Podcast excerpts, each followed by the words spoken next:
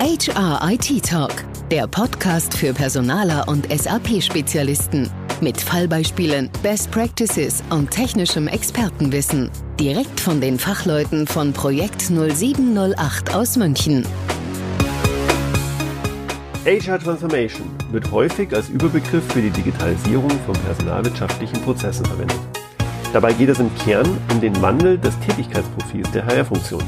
Weg von administrativen Unterstützungsprozessen hin zu Managementprozessen und eine strategische Ausrichtung. In der ersten Episode unserer dreiteiligen Serie rund um das Thema New Work hatte ich gemeinsam mit meinem Projekt Nummer 8 Kollegen Ludwig Bartelsteiner eine Begriffsdefinition gewagt und generelle Aspekte diskutiert. Schnell sind wir dann auf das Thema HR Transformation zu sprechen gekommen, welches wir heute in den Fokus rücken möchten.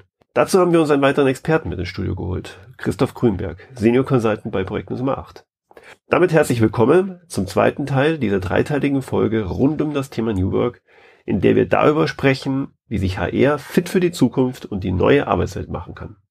Mein Name ist Michael Schäffler. Servus Christoph, Servus Ludwig, willkommen zurück, muss ich sagen, hier bei HRIT Talk. Ihr wart nämlich beide bereits zu Gast in diesem Format. Ludwig, du erst kürzlich in unserem ersten Teil dieser dreiteiligen Serie mit dem Titel Von Old Work zu New Work, aber wie? Ich verlinke diese Episode auch gerne nochmal in den Show Notes für alle, die da interessiert sind und die noch nicht gehört haben. Nichtsdestotrotz möchte ich euch bitten, könnt ihr euch und eure Person nochmal mit zwei, drei Sätzen ganz kurz vorstellen für die Hörerinnen und Hörer, die euch noch nicht kennen. Ja, hallo von meiner Seite. Mein Name ist Christoph Grünberg. Ich bin ja, Berater bei Projekt 0708, ähm, bin seit 2017 dabei und kümmere mich eben halt äh, um die Themen HR Digitalisierung und in dem Rahmen auch um das Thema HR Transformation. Ja, da, dem kann ich mich eigentlich nur anschließen. Ich kümmere mich ebenfalls um das Thema HR Transformation hier bei Projekt 0708. Äh, Wartelsteiner Ludwig mein Name. Manche kennen mich vielleicht noch von der letzten Folge, eben wie Michael gesagt hat, von unserer New Work Story, die ich schon eingeführt habe. Ich bin mittlerweile seit ungefähr zweieinhalb Jahren im Bereich HR Management Beratung unterwegs und freue mich, dass wir jetzt wieder heute die Gelegenheit haben, über einen Teilaspekt von New Work erneut zu sprechen. Weil Michael, wir haben uns ja das letzte Mal fast schon so ein bisschen verquatscht und schließen da heute nochmal an, wo wir das letzte Mal aufgehört haben. Genau, Ludwig. Wollen wir zu Beginn nochmal damit starten, dass du unseren Zuhörerinnen und Zuhörern nochmal einen ganz groben Überblick gibst, bevor wir da wirklich inhaltlich einsteigen? Klar, sehr gerne. Wie gesagt, wir haben uns das letzte Mal über unsere Projekt 0708 New Work Story unterhalten. Ähm, das Thema New Work ist ja wirklich insgesamt, muss man sagen, absolut brandaktuell und in aller Munde eigentlich. Ähm, aber wie wir das letzte Mal eigentlich schon rausgearbeitet haben, sage ich mal, ähm, in unserem Gespräch, äh, wird von vielen eigentlich da so ein bisschen mehr auf agile Prozesse geschaut und viele meinen da so flexible Arbeitszeitregelungen oder digitale Tools damit. Und da haben wir uns so ein bisschen, sage ich mal, ähm, abgegrenzt davon und haben gesagt, nee, für uns ist es ein anderes Verständnis, was hinter New Work steht. Für uns ist New Work eine Haltung, nämlich eben der Transfer in eine komplett neue Arbeitswelt und demnach auch aus organisatorischer Sicht das Nachziehen von eben genau diesen organisationalen und prozessualen Themen ähm, und nicht nur die reine Technologisierung. Ja, Ludwig, genau so ist es. Und eben halt deswegen haben wir uns als Beratung äh, diesen Wandel verschrieben. Also wir haben äh, genau aus diesem Grund diese New Work Story ins Leben gerufen. Und bei uns geht es eben halt darum, dass ein wesentlicher Bereich beim Wandel die ähm, der Weg hin zur neuen und digitalen Arbeitswelt halt ist. Das heißt, wir verstehen etwas anderes unter dem Thema HR-Transformation. Also in unserem Sinne ist es die Modernisierung und das neue Design der Aufbau- und Ablauforganisation. Und wenn wir über das Thema Ablauforganisation sprechen, sind vor allem die Prozesse gemeint, also eben, dass Prozesse wirklich ganzheitlich betrachtet werden und die Digitalisierung vorangetrieben wird. Und wenn wir uns dann auf das Thema Aufbauorganisation fokussieren, hier geht es eben halt darum, dass HR eben halt ein zeitgemäßes Serviceportfolio anbietet und äh, ähm, dementsprechend organisatorisch mit den Mitarbeitern zusammenarbeitet und das eben halt optimal abdeckt. Um diesen Wandel eben halt auch konkret begleiten zu können und dabei die Menschen eben halt abzuholen, geht es eben halt nicht darum, das technologisch voranzutreiben und so immer zu digitalisieren, zu digitalisieren, sondern geht es eben halt auch darum, den Change-Prozess zu begleiten. Deswegen haben wir auch gesagt, im Rahmen unserer ähm, New Work Story ist das nicht nur Hardware-Transformation oder Digitalisierung, sondern eben auch ein Dreiklang ist. Dass wir sagen, wir haben das Thema Change Management, welches ähm, die Transformation immer begleiten muss, sprich dem Wandel und eben halt auch das Thema Virtual, Virtual Collaboration, was gerade vor dem Hintergrund jetzt der aktuellen Corona-Krise wichtiger denn je geworden ist, weil die Leute einfach nicht mehr zusammen im Büro sitzen, sondern äh, verteilt zusammenarbeiten müssen. Und weil eben genau dieser Transfer zu den neuen Arbeitsweisen nur funktioniert und wenn die Menschen, wie Ludwig eben gesagt haben, und die Unternehmen die Haltung einnehmen, das heißt die bisherigen Strukturen und Denkweisen zu hinterfragen, sehen wir eben halt in unserem Verständnis der Beratung New Work als übergeordnete Klammer für diese ganzen Themen. Ich habe verstanden, dass wir in diesem Zusammenhang unsere eigenen Akzente setzen und das Thema New Work sowohl für unser Unternehmen, aber auch für unsere Kunden neu interpretieren. Wir nennen das die P78 New Work Story. Du hast auch von einem Dreiklang zwischen HR Transformation, Change Management und Virtual Collaboration gesprochen. Mhm. Heute legen wir zu dritt den Fokus auf das Thema HR Transformation und somit insbesondere auf die Digitalisierung von HR. Ist das korrekt? Es ist eben halt so, dass die Digitalisierung ist einer unserer, ich sag mal, dominierenden Themen der, der Zeit. Das ist ein sogenannter Megatrend. Ich glaube, das, das haben wir ja alle schon mal gehört und wird auch häufig ähm, ja, äh, vorangetrieben und ist in aller Munde. Aber letztendlich geht es dabei um die Neuentwicklung und Anpassung von Geschäftsmodellen, welche durch die voranschreitenden technologischen Innovationen erst möglich werden. So, und jetzt wollen wir natürlich euch auch noch mitgeben, was das jetzt konkret für die HR Transformation eigentlich heißt. Ja, da wäre ich jetzt einfach mal ganz so frei und würde mal äh, Wikipedia zitieren. ähm, ja, das, ja genau, ich wollte ne? sagen, kennt ja jeder. Macht ne? jeder Richtig. sonst auch, sind wir doch mal ehrlich. Wo guckt man nach, wenn nicht dann äh, in Wikipedia? Genau. ähm, in dem Sinne heißt Transformation bedeutet der Prozess der Veränderung. Also mehr noch, eine Transformation repräsentiert einen fundamentalen und dauerhaften Wandel. Und darum geht's auch eben halt für uns. HR-Transformation bedeutet die Veränderung und Neuentwicklung von HR in unserem Sinne. Und auch vor allem bei den weichen Faktoren. Genau, richtig, absolut. Genau so ist es, Christoph. Ähm, wir haben ja auch schon vorher gesagt, dass quasi unser Verständnis von HR Transformation eigentlich der Bestandteil von unserer New Work Story ist. Und äh, Christoph, du hast ja schon gerade gesagt, was, was HR Transformation für uns und für Wikipedia bedeutet. ja, genau. Ja. Aber ähm, vielleicht jetzt trotzdem nochmal, äh, gerade auch für die neuen Hörerinnen und Hörer, die jetzt äh, für diese Episode dazu neu mhm. gekommen sind, nochmal so ein bisschen die Erklärung, warum ist jetzt eigentlich HR Transformation Bestandteil von unserer New Work Story? Und da wollen wir natürlich auch noch ein bisschen mehr drauf eingehen. Und auch natürlich, wie können wir denn die Unternehmen überhaupt dabei unterstützen, die HR-Funktion eher vom HR Administrator hin zum Gestalter und vor allem auch zum Gestalter des digitalen Wandels hinzuentwickeln. Und vor allem, was bietet das Ganze überhaupt für einen Mehrwert? Soll ja auch kein Selbstzweck sein. Klar, und die Sache ist ja immer die, ich glaube, da, da könnten wir mal einfach mal ein, ich sag mal ein Praxisbeispiel machen, was vielleicht genau. jeder, was jeder kennt, was vielleicht auch ein bisschen abgedroschen ist, muss man fairerweise dazu sagen, aber es ist sehr, sehr greifbar und es ist nicht zu komplex in dem Moment. Schauen wir mal in die beliebten sogenannten Employee Self-Services. Äh, und da denken wir jetzt mal an eine, ich sag mal, eine etwas ältere Welt zurück und ähm, wir denken an den Urlaubsantrag. Früher war es doch so, dass ein großer Teil der Urlaubsanträge wurde per Papierform, per Excel, vielleicht, wenn es dann ein bisschen modernisiert war, per per E-Mail oder ich sag mal per Lotus Notes Datenbank oder sonstiges eingereicht. Genau. Und wenn man jetzt mal überlegt, wie wie hat so ein klassischer Prozess dort ausgeschaut? Der Mitarbeiter hat sich hingesetzt, hat das Formular ausgefüllt, es wurde nichts ähm, verifiziert oder sonstiges, sondern er hat mit seinem mutmaßlichen, ich sag mal, Saldo von seinem Urlaubskonto einen Urlaub beantragt. Dann ist das Ganze noch zum Vorgesetzten gegangen. Der Vorgesetzte hat das Formular wahrscheinlich sogar noch mit, mit einem Füller unterschrieben und danach ist es nach HR gegangen und HR hat sich eben halt dann erst das Ganze angeschaut, hat es den Antrag geprüft, hat geschaut, passt das Kontingent an Urlaubstagen noch und hat es dann letztendlich ein Jahr erst Software übertragen. So, ich sag mal, so war die alte Welt. Und wenn man jetzt mal schaut, heute ist es eben halt so, dass es dass man, wenn man das Ganze in Anführungsstrichen digitalisiert hat, mhm. sprich über äh, Self-Services, trägt der Mitarbeiter digital, beantragt seinen Urlaub. Es wird, wenn überhaupt, noch durch den Vorgesetzten auch äh, digital signiert, genehmigt und die Verbuchung passiert automatisch im Hintergrund, solange ihm halt ein entsprechendes Urlaubskontingent da ist, beziehungsweise der Mitarbeiter kann gar keinen Urlaub mehr beantragen, wenn das Kontingent nicht ausreichend ist. In dem Sinne hat HR mit diesem administrativen Prozess heute keinen Aufwand mehr und nichts mehr damit zu tun. Und diese Zeit, die früher da rein investiert worden ist, kann man heute nutzen, eben, eben halt, ich sag mal, einen Fokus mehr auf die Kernprozesse und die Managementprozesse zu legen und dort eben halt ähm, auch die Führungskräfte in der beratenden Unterstützung, äh, Funktion zu unterstützen. Ganz interessant ist eigentlich in dem Aspekt, dass äh, Chiembaum und SAP haben zusammen eine Studie ähm, erarbeitet und veröffentlicht. Und zwar geht es da um die HR-Strategie und Organisation im Jahr 2020. Die ich auch gerne nochmal verlinke in den Shownotes zu dieser Folge. Genau. Der Name der Studie lautet Daten und Talente.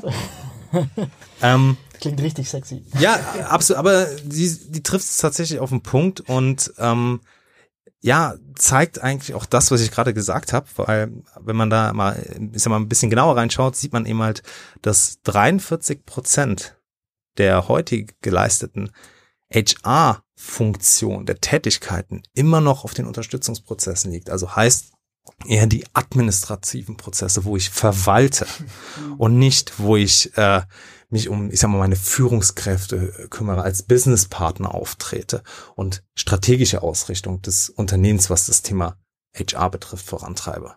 Und dieses, gerade dieses Thema Managementprozesse macht entsprechend der Studie nur 19 Prozent heute aus. Genau so ist es. Ja. Man, man möchte auch gar nicht glauben, wie, wie viel es heutzutage immer noch eigentlich in den Unternehmen verbreitet ist, Papier- oder Excel-Prozesse, gerade beim Urlaubsantrag zu haben. Ich glaube, viele sehen sich da auch gerade wieder in der jetzigen Urlaubsphase. Ähm, Wäre mal interessant zu wissen, wie viele dann tatsächlich da wirklich diesen Papierprozess noch durchgehen. Aber ja, vielen Dank, Christoph. Du hast perfekt eigentlich ähm, umrissen. Und ähm, das ist eben das, wo wir vor allem den Mehrwert sehen einfach den HR für die Organisation bringen kann. Nämlich eben weg von diesem reinen Abklicken und weg von diesem Papierkram, der ja wirklich so administrativ ist, der teilweise vielleicht sogar entweder outgesourced wird oder teilweise vielleicht auch wirklich von, vom System übernommen werden kann, sondern hin zu einer Situation, in der sich HR eigentlich wieder um das kümmert, wofür HR eigentlich da ist. Nämlich Betreuung von Führungskräften und von Mitarbeitern. Das ist doch eigentlich, worum es geht oder worum es gehen soll beim HR. Und um das schaffen zu können, also um HR dahin zu transformieren und HR dahin zu bringen, da geht's eben dann quasi drum, sowohl die Ablauforganisation, also Prozesse, als auch die Aufbauorganisation, also Portfolio und das ganze Setup von HR, da eben hinzubringen und fit zu machen für letzten Endes die moderne neue Arbeitswelt. Äh, vielleicht auch hier nochmal ein konkretes Beispiel hinterhergeschossen. Du hast ja auch schon ein schönes, akutes äh, Beispiel gebracht, Christoph. Meiner Meinung ist da zum Beispiel, ja, gut, ein sehr akutes Beispiel, genau. Äh, meiner Meinung nach ist auch der Recruiting-Prozess hier ein richtig gutes Beispiel, wie die HR Transformation eigentlich so einen Klassiker an Prozess nochmal neu gestalten kann. Akut finde ich gut. Habe ich in dem Zusammenhang auch noch nicht gehört. Vielleicht äh, kurze Erklärung für unsere Hörer. Wir nehmen diese Podcast-Episode im August 2020 auf und somit mitten im Sommerloch sozusagen. Gut, zurück zu den Inhalten. Du sagst, der Recruiting-Prozess ist ein Paradebeispiel für HR Transformation. Das macht mich erstmal stutzig. Warum gerade dieses Umfeld? Ich hätte spontan eher an einen klassischen HR-Prozess gedacht, zum Beispiel in der Entgeltabrechnung oder in der Personalbetreuung. Kannst du uns das bitte nochmal genauer erklären? Mhm. Äh, grundsätzlich ist es ja so, dass beim Recruiting-Prozess die Besonderheit ist, dass wir wirklich eigentlich die komplette Organisation mit involviert haben. Also HR sowieso mit dabei. Dann Führungskräfte sind auch mit involviert. Ne? Also klar, das sind ja meistens die, die den Bedarf haben an neuen Leuten. Dann eventuell, gerade Stichwort New Work, hat man vielleicht ja. auch das Team, das mitbestimmt, wer da genau an Bord kommt oder zumindest ein Vetorecht oder sowas hat. Kann ja auch sein. Wir haben vielleicht auch Personalmarketing, wir haben IT im Rahmen vom Onboarding, wir haben Payroll etc. etc. Also wirklich eigentlich fast die gesamte Organisation, die da irgendwo mit involviert ist. Und wir sehen da, dass eigentlich beim Recruiting-Prozess die ganzen verschiedenen Rollen eigentlich innerhalb äh, der Organisation zusammenkommen und dass das Ganze orchestriert werden muss im Endeffekt. So, jetzt ist es aber so, dass ähm, gerade auch der Recruiting-Prozess durch die gestiegenen Anforderungen mit Fachkräftemangel, mit immer mehr Kanälen, über die man rekrutieren kann, etc. Der ganze Prozess wird eigentlich immer komplexer und, das muss man auch dazu sagen, als positiven Aspekt, immer kreativer. Das heißt, wir haben eigentlich in Zeiten von Digitalisierung und Fachkräftemangel, gerade beim Recruiting-Prozess, eigentlich den Bedarf, da viel mehr zu unternehmen, das Ganze viel mehr zu professionalisieren, vielleicht auch zu spezialisieren in den einzelnen Rollen und da einfach quasi viel mehr, sag ich, wirklich vorwärts zu denken und viel mehr anzutreiben. Weil es ist eben nicht mehr so state of the art, dass man jetzt eine Personalreferentin oder einen Personalreferenten hat, der im Prinzip alles macht. Das ist heutzutage fast gar nicht mehr zu, zu stemmen. Dafür sind die einzelnen Kompetenzfelder eigentlich zu komplex für eine Person. Ich möchte auch nochmal diese Kienbaum-Studie zitieren, die du vorher gebracht hast, Christoph. Äh, da steht zum Beispiel auch drinnen, dass ungefähr 78 Prozent der befragten Personaler berichten, dass sie zurzeit Offensiven zur Digitalisierung von HR-Produkten und Prozessen initiieren und dass sie auch ihren Sourcing- und Recruiting-Prozess diesbezüglich, also im Rahmen von Digitalisierung, nochmal verbessern möchten. Und das ist schon eine gewaltige Nummer. 78 Prozent.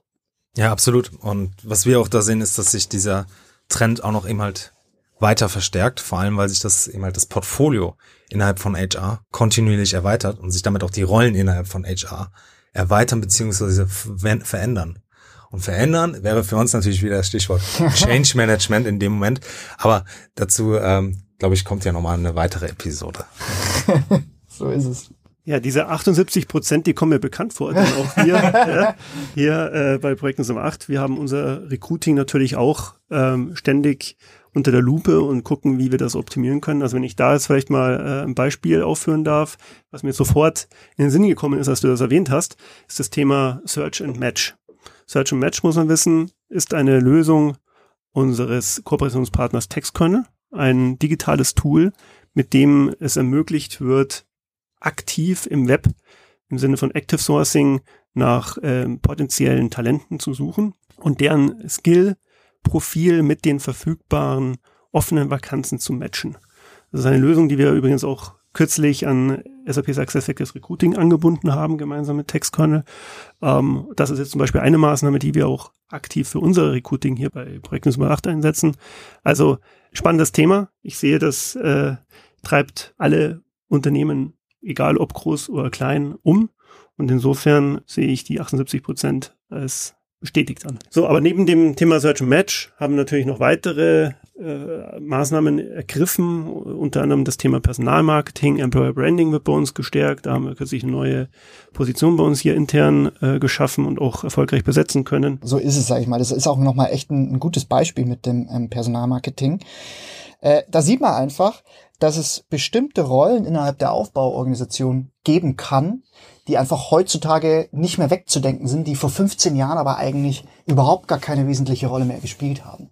Also hier sieht man einfach, dass es ganz wichtig ist, nochmal hier die komplette Aufbauorganisation einfach neu zu denken und das Ganze auch quasi nochmal zu erweitern, sein, sage ich mal, internes HR-Service-Portfolio dahingehend auch nochmal neu aufzustellen, neu zu denken, nochmal aufzumachen, zu erweitern und ähm, dementsprechend auch einfach quasi das Ganze nachzuziehen und nicht nur zu technologisieren. Weil, wie wir schon gesagt haben, irgend so ein altmodischer Post auf einer alten Karriereseite, das ist heute einfach nicht mehr ausreichend. Ja? Also es braucht Leute, genau wie du gesagt hast, Michael, in deinem Beispiel, die affin sind mit Social Media, die irgendwie sich selbstbewusst im Netz bewegen, die vielleicht auch mal wirklich Active Sourcing betreiben können, ohne äh, dass sie da so ein bisschen Berührungsängste davor haben das Bespielen von verschiedenen Marketingkanälen. Also das sind einfach so, so Themen, die heute nicht mehr wegzudenken sind, die aber auch extrem wichtig sind. Ja. Das eben als Beispiel, was sich da von der Aufbauorganisation her neu quasi äh, gestalten lassen kann. Aber das ist nur ein Beispiel eigentlich. Ähm, es gibt ganz viele verschiedene Rollen, die heute im konkreten Recruiting-Prozess sich einfach nochmal neu gestalten oder auch neu geschaffen werden. Ähm, wir haben letztes Mal schon zum Beispiel das Thema SAP SuccessFactors gebracht. Ja? Also die Cloud-Lösung vom äh, SAP, die im Prinzip auch ein richtig starkes und richtig tolles Recruiting-Modul anbietet. Und hier können wir auch sehen, dass das Ganze bei HR liegt. Also dieses Verwalten dieses Moduls und dieses quasi wirklich aktive Annehmen dieses Moduls, das können HR heutzutage selber machen, weil das ist ja eben der Punkt von diesen HR Cloud-Produkten. Es ist eben nicht mehr so, dass ich noch programmiere, sondern ich konfiguriere. Also ich kann als quasi HR-Key-User mich da reinfuchsen, ich kann meine Prozesse neu gestalten, ich kann die Aufbauorganisation auch dementsprechend an nachziehen im System. Und da wäre auch zum Beispiel eine Rolle, eine komplett neue Rolle, die HR heutzutage abdecken kann, was man früher sich gar nicht überlegt hatte. Da war das so der typische ITler oder vielleicht noch in ganz großen Konzernen der HR-ITler, der sich darum gekümmert hat. Und heute kann die Recruiterin genauso konfigurieren im System. Also auch da wieder ein Beispiel, wie sich so eine technische Rolle komplett neu für HR äh, gestalten lassen kann. Und ähm, auch da ist quasi wieder so der Punkt, ja, wenn jetzt eigentlich das Setup und das Design von Prozessen bei HR liegt, dann ist HR eben auch nicht mehr nur der Abklicker und der Administrator, sondern es ist wirklich so, dass HR eigentlich strategisches Prozessmanagement vorantreiben kann und betreiben kann und das Recruiting eigentlich für die Organisation komplett neu aufsetzen kann und umsetzen kann. Also ich muss dir auf beipflichten, Ludwig, das sehe ich genauso. Das Rollenverständnis von HR hat sich geändert, musste sich auch ändern. Lange Zeit war es wirklich mehr ein Abarbeiten, ein Administrieren der so Organisation. Und insofern ähm, muss jetzt HR mehr tun, um einen Mehrwert für die gesamte Organisation zu leisten. Also dieses ganze Thema strategischer Partner für das Business, das ist definitiv der Fall. Vielleicht kann ich ja noch einfach noch ein weiteres Praxisbeispiel ergänzen an der Stelle. Ähm, genau, es ist einfach so, in dem Moment, wo, also wir wollen nicht immer über Technologie sprechen, aber in dem Moment Technologie ermöglicht eben halt die Transformation. Das ist für uns ein, Beschleuniger dessen und schafft eben halt auch diese Freiräume. Und ähm, wir haben jetzt gerade das Thema Recruiting und ein tolles Beispiel dafür ist einfach auch nochmal die Karriereseiten. Und durch zum Beispiel, wie du mich ja eben gesagt hast, Search and Match, wenn ich das einsetze, habe ich immer halt die Möglichkeit, viel, viel schneller und qualitativer meine entsprechenden Kandidaten zu finden. Und das wiederum ermöglicht mir nachher als, als HRler, als Recruiter wieder mehr Zeit für die eigentliche Auswahl des richtigen Kandidaten und eben halt auch meine Führungskraft dahingehend zu beraten, wer wäre jetzt der Richtige für den entsprechenden Job und nicht die, ich sag mal, die stupide Suche nach Profilen in dem Moment. Und ähm, da ist eben halt so, wie, wie Ludwig gerade eben auch gesagt hat, dass äh, HR eine viel technischere und gestalterische Rolle, vor allen Dingen gestalterische Rolle einnehmen kann. Weil gerade bei den, bei den Karriereseiten ist immer halt so, dass du durch die Konfigurationsmöglichkeiten, die heute die, die modernen Lösungen oder auch die Cloud-Lösungen bieten, ähm, kannst du als HRler auch dort viel, viel mehr selber machen. Und ähm, im Sinne der Agilität, ist ja mal Schnelllebigkeit, was wir heute alles haben, sehr kurzfristig auch auf die Veränderungen auf dem Arbeitgeber-Arbeitnehmermarkt reagieren. Das heißt, du kannst Content anbieten, der in dem Moment auch relevant ist und so du musst im Zweifel nicht erstmal wieder äh, zu ja, für uns vielleicht nicht so, so gut, aber auf dein Beratungshaus zu gehen und sagen, hey, äh, könnt ihr mich dort unterstützen oder in, auf eine Werbeagentur oder eine, äh, eine Webagentur in dem Moment. Ne? Und äh, das bietet einfach in Summe einen viel, viel größeren Gestaltungsspielraum. Ne? Dadurch, dass eben halt HR durch diese Digitalisierung das äh, Portfolio deutlich ausgebaut werden kann, ist, kann eben halt das, der, der, die restliche Tätigkeit, wie ich es eben auch schon mal gesagt habe, strategischer und gestalterischer aufgezogen werden.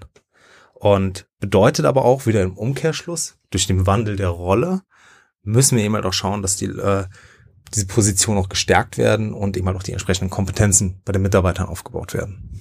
Leuchtet absolut ein, Christoph. Jetzt stellt sich mir die Frage, wo besitzen denn Kunden und letztlich auch SAP-Anwenderunternehmen den größten Unterstützungsbedarf, wenn man solche Digitalisierungsvorhaben vorantreiben möchte? Wo hm? bietet sich da noch die Möglichkeit, dazu zu lernen aus Kundensicht? Hm? Also was wir einfach in unseren Projekten immer wieder sehen, ist, dass wirklich dieses HR-Service-Portfolio, also was bietet HR eigentlich konkret alles an für die Leute und für die Mitarbeiter im Unternehmen, dass wir da wirklich sehr viel unterstützen können. Also dass wir einfach gerade auch durch die Technologisierung das Ganze äh, neu denken können und eigentlich wirklich neu ausrichten können. Also ähm, wie Christoph schon gesagt hat, wir wollen natürlich nicht nur über Technologisierung sprechen, aber es ist normal ein Treiber irgendwo und es ist normal Absolut. ein Treiber auch für, für, sag ich mal, ja genau, für kreative und ganz neue Möglichkeiten, weil eben die Systeme so, viel, so mächtig sind und so viel erlauben. Ja. Und äh, hier haben wir eben einen riesigen Spielraum. Also quasi diese Erweiterung, konkret auf deine Frage äh, geantwortet, Michael, das, die Erweiterung des HR Service Portfolios ist wirklich ein Aspekt. Und dazu einhergehend ist es natürlich so, dass dann die Rollen innerhalb von HR, also quasi was macht jetzt HR genau? Wo sind die Verantwortungsbereiche geschnitten? Was gibt's vielleicht nicht mehr für Rollen? Was gibt's vielleicht für neue Rollen? Ich habe vorher zum Beispiel schon mal die klassische Rolle des äh, Personalreferenten oder des HR Generalist, wie man im englischen Bereich äh, auch oft sagt, äh, schon mal erwähnt. Da kann man vielleicht auch noch mal ein bisschen entlasten und manche Teile einfach rausnehmen und wirklich einen Spezialisten draus machen etc. Also wirklich diese diese Aufbauorganisation daran nachzuziehen und das Ganze einfach auch mal neu und frisch zu denken. Da sehen wir immer wieder in unseren Projekten, dass wir hier quasi richtig richtig unterstützen können. Ja. Das einerseits natürlich wirklich konkret die HR-Abteilungen unterstützen, aber meistens ist es ja wirklich so, gerade auch wenn wir von Cloud-Produkten sprechen, wie jetzt eben SAP SuccessFactors, dass das gewaltige Systeme sind und das sind eigentlich Management-Systeme. Wir sprechen hier eigentlich nicht mehr von einem HR-System, sondern es ist ein Management-System. Und das heißt natürlich auch, dass man Rollen und ich sag mal jetzt auch Verantwortungsbereiche außerhalb von HR dementsprechend auch nachziehen kann. Was heißt es konkret?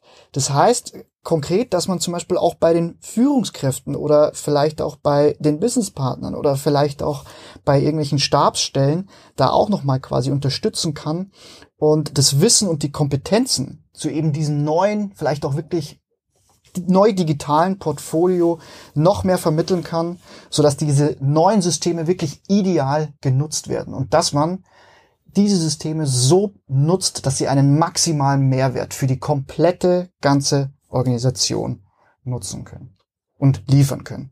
Und da kann sowohl natürlich HR seinen Beitrag liefern, aber eben auch wir mit der Unterstützung von HR unseren Beitrag eben auch mit generieren. Was eben ein wichtiger Aspekt ist, Ludwig, du hast es gerade auch nochmal gesagt, ist das Thema ähm, ja, Kompetenzen in dem Rahmen. Und äh, die schon zitierte Studie von Kimbaum sagt immer doch hier, dass nicht alle oder auch nur ein geringer Teil der HRler sagt, dass sie ausreichende Kompetenzen zur Realisierung von Digitalisierungsmaßnahmen mhm. haben. Und zwar geben das dort nur 26 Prozent ein. Also heißt, wir reden hier über ein Viertel, also etwas mehr als ein Viertel der, der Mitarbeiter im HR, die sagen, okay, ich bin überhaupt fit dafür. Ne?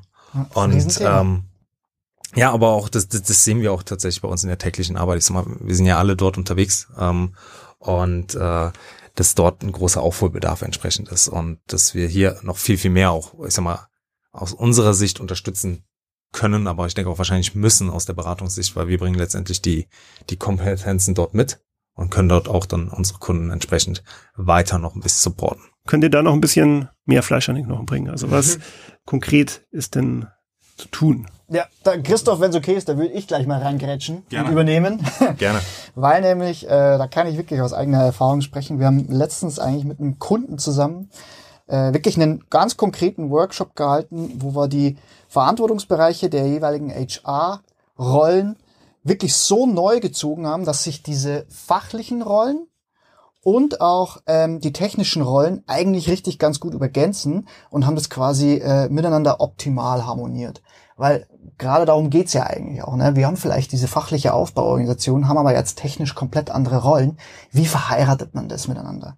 Da haben wir zum Beispiel wirklich ganz, ganz konkret in dem Workshop unterstützt. Ja?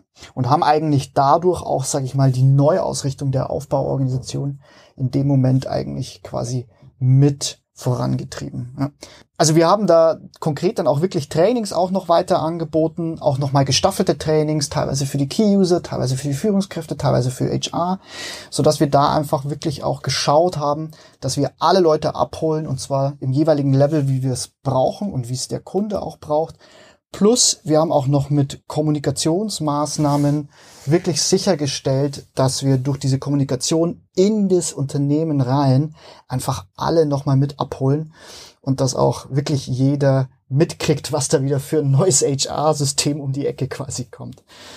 Und da sehen wir mal wieder, das ist jetzt auch diese Brücke zum Change Management, Christoph, die du eigentlich vorher schon mal erwähnt hattest. Ja. Nämlich im Rahmen von dieser HR Transformation ist es natürlich so, dass wir gerade als Berater diese sei jetzt mal Veränderungen und diesen enormen Wandel auch wirklich praktisch unterstützen müssen. Auch da, Michael, haben wir wirklich konkret gesehen, was wir beim Kunden auch machen können und was auch notwendig ist. Weil nur wenn wir eben die Leute alle mit abholen und nur wenn wir eben auch die Kompetenzen innerhalb der Organisation mit aufbauen und äh, durch kontinuierliche Kommunikation da einfach auch Transpa Transparenz schaffen, nur dann kann man eigentlich so ein System optimal nutzen. Genau, Ludwig. Äh, du hast schon gerade gesagt, eben halt der, der Übergang zum Change Management. Ich habe ja ganz am Anfang mal Wikipedia zitiert und da um das Thema ja, äh, ähm, genau, Wandel und Veränderung und da, da sehen wir eben halt auch das Change Management als zwingende, begleitende Maßnahme. Heißt, für mich nochmal, ist mal ganz konkret ausgedrückt, es gibt, darf eigentlich keine Trans, kein Transformationsprojekt geben, wo ich nicht auch gleichzeitig einen Fokus auf ganz das Thema genau. Change Management lege. Weil das wird heutzutage meines Erachtens nach immer noch viel zu stiefmütterlich behandelt, das Ganze. Also äh, was hilft uns am Ende? Ist immer, wenn wir ein Projekt digitalisieren, wo wir nicht äh, die Mitarbeiter abholen und dort auch, ich sag mal, die Kompetenzen verschaffen und ähm, mhm. ihm auch die Idee dort dahinter mitgeben. Da muss ich dir übrigens auch beipflichten. Ähm, also ist aus dem aus der Praxis, aus der Beraterpraxis gesprochen. Ich stelle oft fest, dass das Thema Change Management vernachlässigt wird, bedauerlicherweise. Das heißt, man hat Digitalisierungsvorhaben, äh, Einführungsprojekte, mhm. implementiert schöne technische Lösungen und die Akzeptanz in der Organisation ist dann vielleicht nicht gegeben, weil man es vernachlässigt und verpasst hat, das Ganze mit kleinen Maßnahmen, das muss ja nicht immer das große Rad sein an der Stelle, mit kleinen Maßnahmen das Ganze anzukündigen und auch in die Organisation hineinzutragen. Habt ihr noch weitere Beispiele jetzt neben dem Thema Change Management für HR Transformation? Ludwig hat eben das äh, Beispiel vom, ich sag mal, vom, den Recruiting-Prozess so ein bisschen erläutert, wie sich da so ich sag mal, ein anfassbarer Transformationsprozess anschaut. Ähm, vielleicht hätte ich noch ein anderes Beispiel, und zwar das Thema Vergütungsprozess. Vergütung treibt uns na, letztendlich alle um am Ende des Tages. Ähm, aber heute, wenn wir da so ein bisschen jetzt auch weiterdenken, ist eben halt heutzutage ist es so, dass viele, gerade auch gut ausgebildete Leute, wollen mehr Flexibilität, mehr Mitbestimmungsrecht, was die Vergütung betrifft oder auch andere Formen in dem Sinne der Vergütung.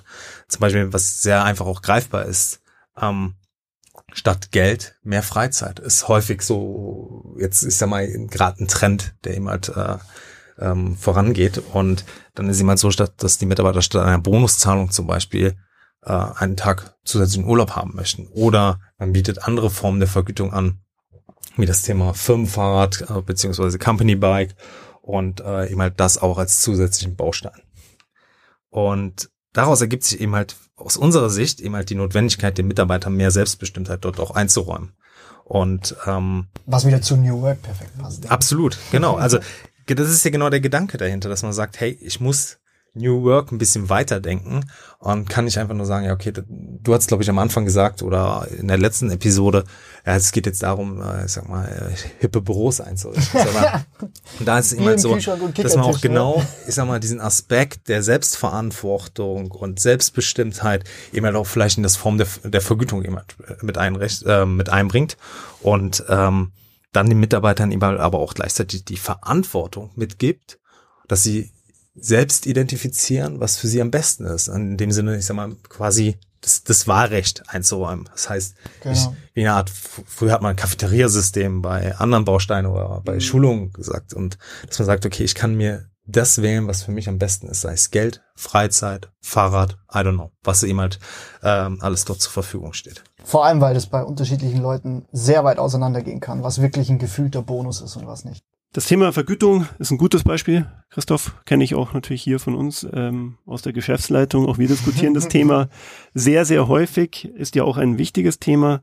Und wir wollen das natürlich auch äh, fair und attraktiv, also wettbewerbsfähig am Ende des Tages ausgestalten. Gerade vor dem Hintergrund der schnelllebigen Welt und der sich verändernden Rahmenbedingungen. Ganz genau so ist es. Wer hätte denn zum Beispiel jetzt ganz konkret gesagt, vor einem Jahr an Corona oder sowas gedacht? Ja?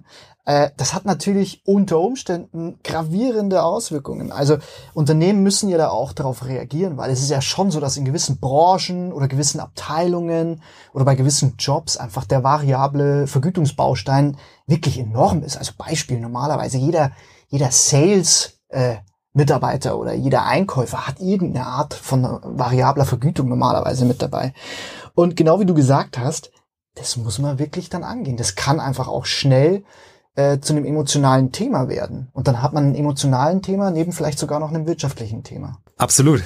Da gibt's natürlich auch ähm, Lösungsansätze für. Und ich glaube, in dem Sinne, wie wir es auch hier diskutiert haben, im Sinne der Transformation ist da auch wieder eine gewisse Agilität von äh, HR gefragt, weil gerade da kann HR die, die, die beratende Funktion einnehmen und vielleicht auch Alternativen in dem Sinne vorschlagen. Beziehungsweise es wäre ja zum Beispiel eine Möglichkeit zu sagen, hey, wie gehe ich mit meiner variablen Vergütung um? Ich möchte sie, ich möchte meine, ich sag mal, Leistungsträger im Unternehmen dennoch irgendwie honorieren, habe aber vielleicht auf der anderen Seite ein wirtschaftliches Thema. Ich sage, ich muss meine Liquidität schonen und die Auftragslage bringt es gerade jetzt nicht mit, gerade zur Corona-Krise. Da wäre es durchaus genau eine Option im Sinne mehr Freizeit für Geld, zu sagen, hey, ich honoriere das, indem ich statt einem Bonus im Sinne von Geld einen Bonus in Urlaub auszahle. Zusätzlich. Das ist auf jeden Fall eine Variante, wie man der Krise dort begegnen könnte. Das ist ein guter Aspekt, Christoph.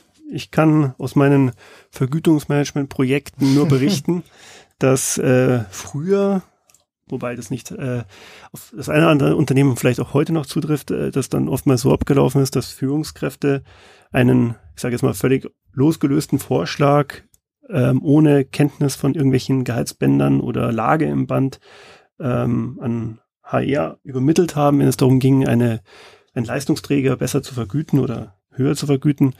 Und das äh, lässt sich natürlich heute mit den technischen Möglichkeiten integriert und digital abbilden. Ähm, wie siehst du denn an diesem konkreten Beispiel einen Transformationsprozess? Wie könnte der sich denn ausgestalten?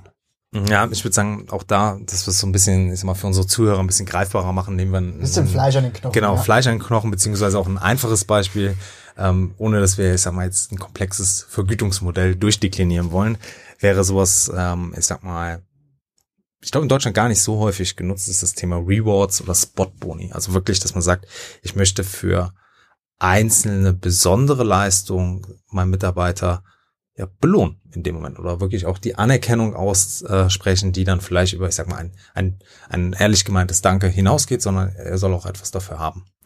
Und ähm, wie sieht so ein, ich sag mal, so, so ein Prozess aus, wie man so etwas aufsetzen könnte? Zunächst müsste HR in der beratenden Funktion den Bedarf und die Möglichkeiten für ein solches Verfahren analysieren. Also ist das überhaupt etwas, was für meine Branche, für meine Unternehmen, für meine äh, Kultur, die ich im Unternehmen lebe, äh, hat, ist, wäre überhaupt so ein Reward-Verfahren etwas. Dann müssen diese Möglichkeiten und Chancen einer solchen, eines solchen Vergütungsoption, so würde ich sie fast mal nennen, ähm, eben halt auch an das Management adressiert werden. Aber genauso eben halt auch über die Nachteile entsprechend zu berichten, im Sinne des, der beratenden Funktion zu sagen, ja, beim Spot-Verfahren wäre es so, dass zum Beispiel eine selektive Bevorzugung ist durchaus möglich dort durch, ähm, ich sag mal, durch speziell oder durch einzelne Führungskräfte in dem Moment. Und ähm, als Prozessowner, wenn ich in die Rolle der Personalabteilung hier springe, nehme ich hier auch die Umsetzungsverantwortung eben halt wahr für den Prozess und nicht nur, dass ich dieses Paket abgebe, sondern sage, okay, ich bin in der Verantwortung, auch diesen Prozess komplett umzusetzen. Und ähm, wenn man jetzt wieder Richtung Technologie als Treiber hinter sowas äh, denkt, gibt es eben halt die Möglichkeit, genauso so Spot-Bonis oder dieses Reward-Verfahren wieder über moderne Softwareplattformen abbilden zu können. Und da dann auch, auch wieder die Verantwortung für die Entscheidung, wer bekommt einen Bonus, an meine Führungskraft ihm halt abzugeben und ihm, ich sag mal, im Sinne Selbstverantwortung ein Budget dafür mitzugeben oder aber auch direkt an das Team.